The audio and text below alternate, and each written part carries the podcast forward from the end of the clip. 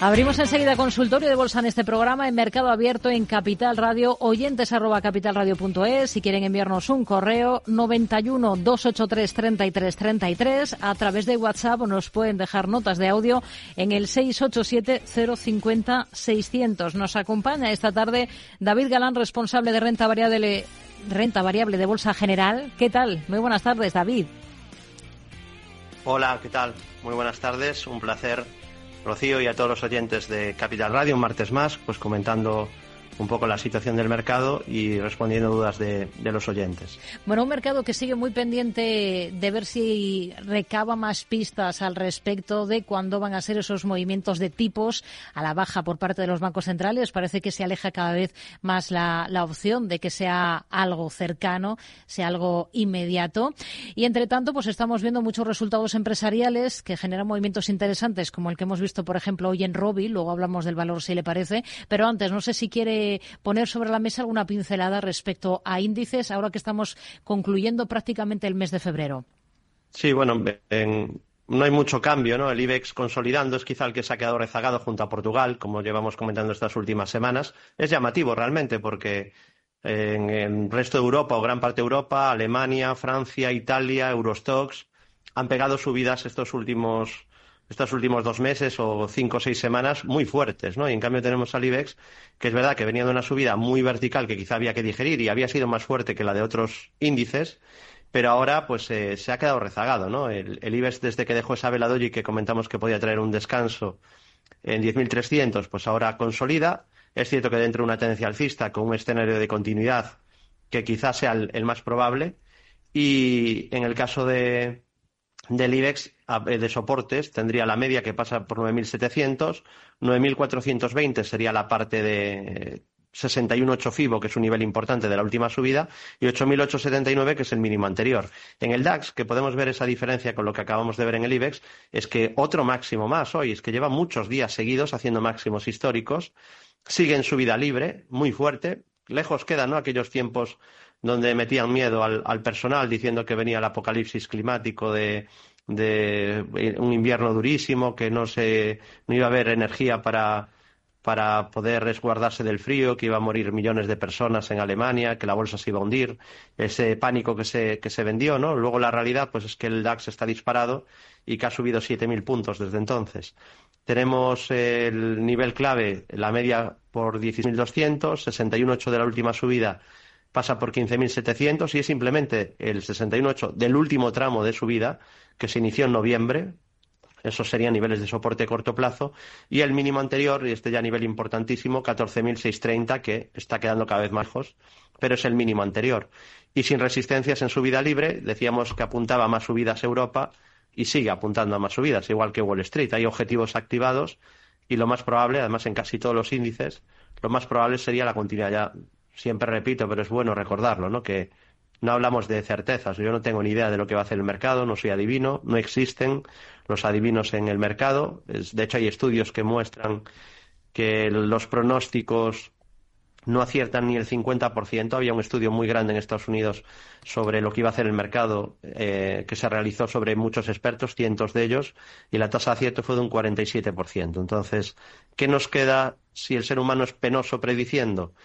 Nos queda ir a favor de las probabilidades. Es que no tenemos otra, otra situación. Seguir un método, un sistema, reglas claras de entrada y salida, gestión de riesgo y apostar a lo más probable. ¿no? Y así quizá pues, nos puede ir bien, que es la, creo que la manera óptima de, hacerlo.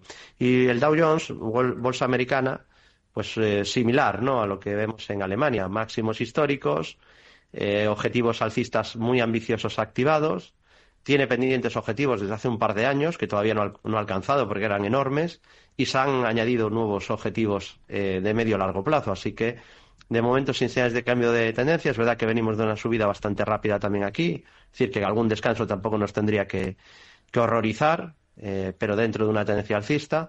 Tendría la media como primer soporte en 36.000 o el mínimo anterior en 32.327. Hmm. SP500, índice director de las bolsas mundiales, pues similar situación, subida libre, fortísimo. Eh, también objetivos alcistas importantes activados de largo plazo. Soporte en la media pasa por, por 4.600, el 61.8 de la última subida 4.480 o el mínimo anterior lo tendríamos en los 4.103. Y Nasdaq 100 tecnología, pues aquí lo que podemos ver es que ha subido de manera brutal, disparadísimo. Sí que habría cierta señal de, de riesgo de corrección o de descanso si perdiera los 17.319. Habría un pequeño deterioro de muy corto plazo, pero de momento eh, alcista, subida libre, sin ninguna señal de debilidad. Primer soporte en la media pasa por 16.133. También aquí podríamos marcar el último tramo de subida. En 61.8 pasaría ahora por los 15.600 y el último mínimo relevante al ascendente lo tiene en los 14.058 puntos. 14.058. Y quizá, como siempre, un vistazo al Russell 2000 porque decíamos que se había quedado rezagado, pero que lo más probable es que apuntara a más subidas tras activar objetivo. De hecho, lo que decíamos es que estaba en un rango lateral que probablemente era un rango de acumulación. Incluso cuando estaba en, la zona de mínimos, comentábamos que estaba en la base de ese rango que probablemente rompería por arriba y finalmente rompió por arriba. Así que tenemos objetivo activado. Lo más probable sería que lo cumpla, lo cual sería muy buen augurio ¿no? para el mercado, porque lo que ha fallado dentro de que todas las bolsas del mundo son alcistas, salvo quizá China, ¿no? Aunque ah, parece que está intentando mejorar un poquito, pero llevamos mucho tiempo con todas las bolsas alcistas, es decir, ningún analista técnico puede ser negativo con el mercado desde hace ya mucho tiempo, si no, no hace análisis técnico. Y quedaba rezagado hace meses el Russell 2000, ¿no? Que comentábamos que probablemente era un rango de acumulación que rompería por arriba como escenario más probable. Eso se confirmó en el mes de diciembre, a finales del año pasado, y sigue pendiente objetivo por ruptura de ese rectángulo hacia 2004-10, que veremos si finalmente acaba alcanzando. Se podría anular, ¿no? Ya se han anulado otras estructuras en el pasado, ¿no? Hubo un lateral en 2021 que se anuló, es verdad que no era tan largo como este, ni venía de un descanso ya eh, de varios años, sino que le pillaba un poco sobrecomprado. O sea que no es la misma estructura en el mismo momento, pero quiero dejar siempre claro que esto es trabajar o estamos hablando de un análisis basado en probabilidades, no en, certezas, ¿no? Así que pinta bien, lo más probable es que siga subiendo, la continuidad de las subidas Soporte en la media pasa por 1900, niveles FIBO de la subida y 1640 por ser la base de ese rango lateral. Hmm.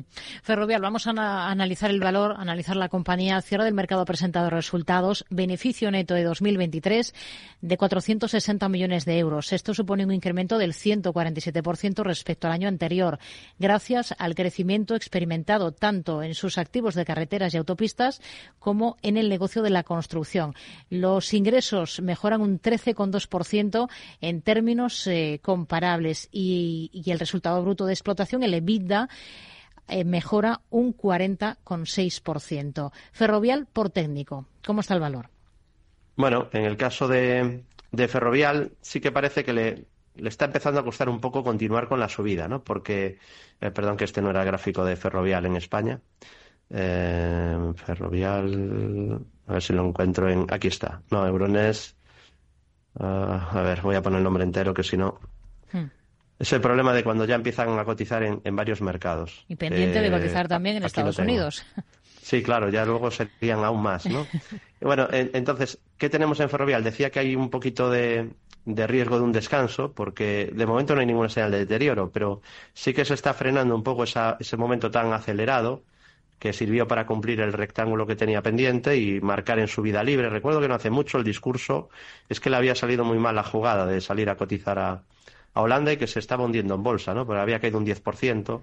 Luego es verdad que ya no, no ha parecido ya tan remarcado que después subió un 45%.